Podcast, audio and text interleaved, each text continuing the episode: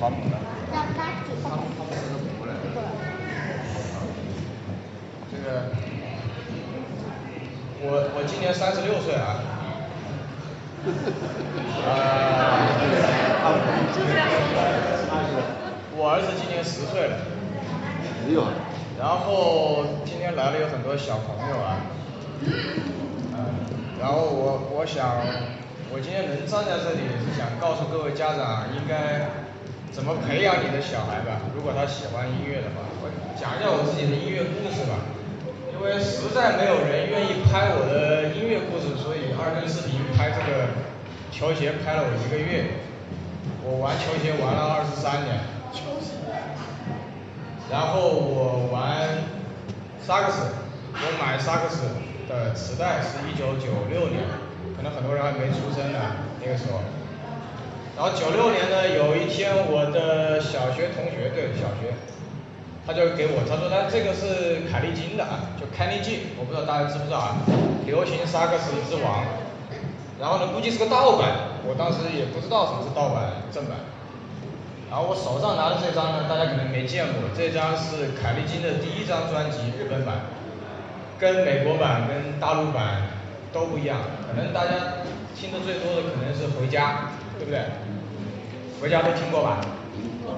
然后在九七年那个泰坦尼克号，也就是铁达尼的时候，他吹了也是萨克斯版。然后可能大家还听过一个辛德勒名单的萨克斯版。呃，是那个 Dave Coles，我不知道中文名怎么说，Dave Coles 吹的。然后呢，我我从九六年，我大概我花了十四块五啊，买了那个凯利金的那个现场演唱会啊演奏会，就像这样的演奏会。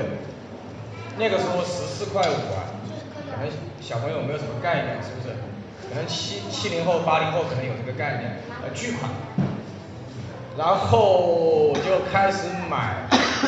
然后很庆幸的是，我是八零后最早一批出国的，我是武汉二中毕业的。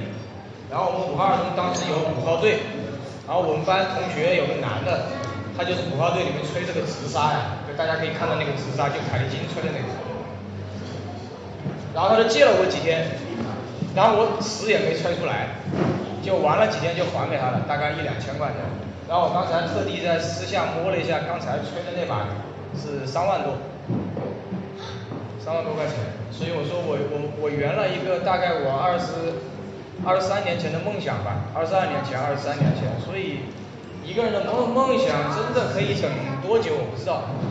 昨天晚上我看了一个电影叫《交响交响人生路》，那个人等了三十年，他的梦想在三十年前破灭了，他等了三十年才恢复，然后给大家看一下。当然我也是 Michael Jackson 的乐迷啊，这个是一九一九八二年的唱例，一九八二年的唱例。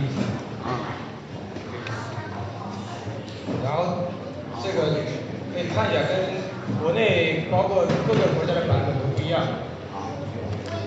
然后这里有个日文。这个如果大家有兴趣的话，为什么我来 Big House？因为我感谢那个刚才那个小江。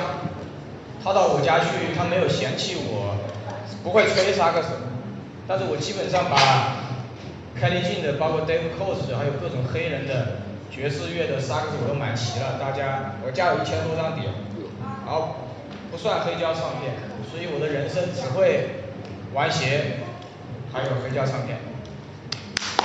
好，然后我说了这么多废话，想跟大家说什么？小江他懂我，他说凯利金的技术很牛逼的，我说对呀，不然他出那么多专辑，来武汉青台表演一票难求，这不是吹出来的。然后我昨天也是去一个活动嘛，当嘉宾，然后就是有些家长就逼着他的小孩学钢琴啊，学小提琴啊，我想跟大家说，逼是没用的，这个东西一定要小孩自己由心而发。就是很难理解，就是什么叫明心见性啊？佛陀说的明心见性，其实就是你逼他没用。他这个东西，几百万人、几千万人才出一个朗朗，才出一个李云迪，那又怎么样？他的人生得他自己过，理论上来说，我们当父母的都比他们走得早。我花了二十多年，我买了这么多凯尼金的碟，不要笑我啊！同一张专辑，日本版、美国版、德国版、韩国版，什么版本我都买了。人们说你是个傻逼，买这么多一样的。然后黑胶也是，我现在开始收凯利金的黑胶，还有几张没有带来，因为太珍贵了。这就是无形的财产。当别人在看我的时候，我就不是一个玩鞋的，你就不是一个 low 逼。别人说哦，你还玩黑胶啊？别人就会从心底尊敬你。一门深入，长时熏修，我不知道大家懂不懂这个道理。就是我妹妹也是啊，我妹妹当年学钢琴花很多钱，他妈的学到现在啥都不会。你觉得有意义吗？没意义。没意义对吧？你也知道没意义，就是。一定不要逼你的小孩。如果你决定让你的小孩研究这样东西，你就让他去研究，你就花最好的老师跟最好的钱来教他。为什么？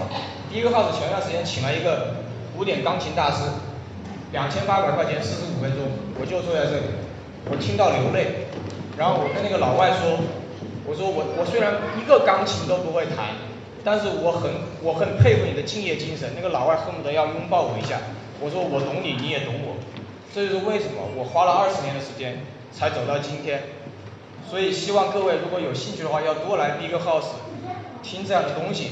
我可能未来也会在 Big House 来讲关于我音乐的事情，希望能把它做成一个纪录片。谢谢你，小杨。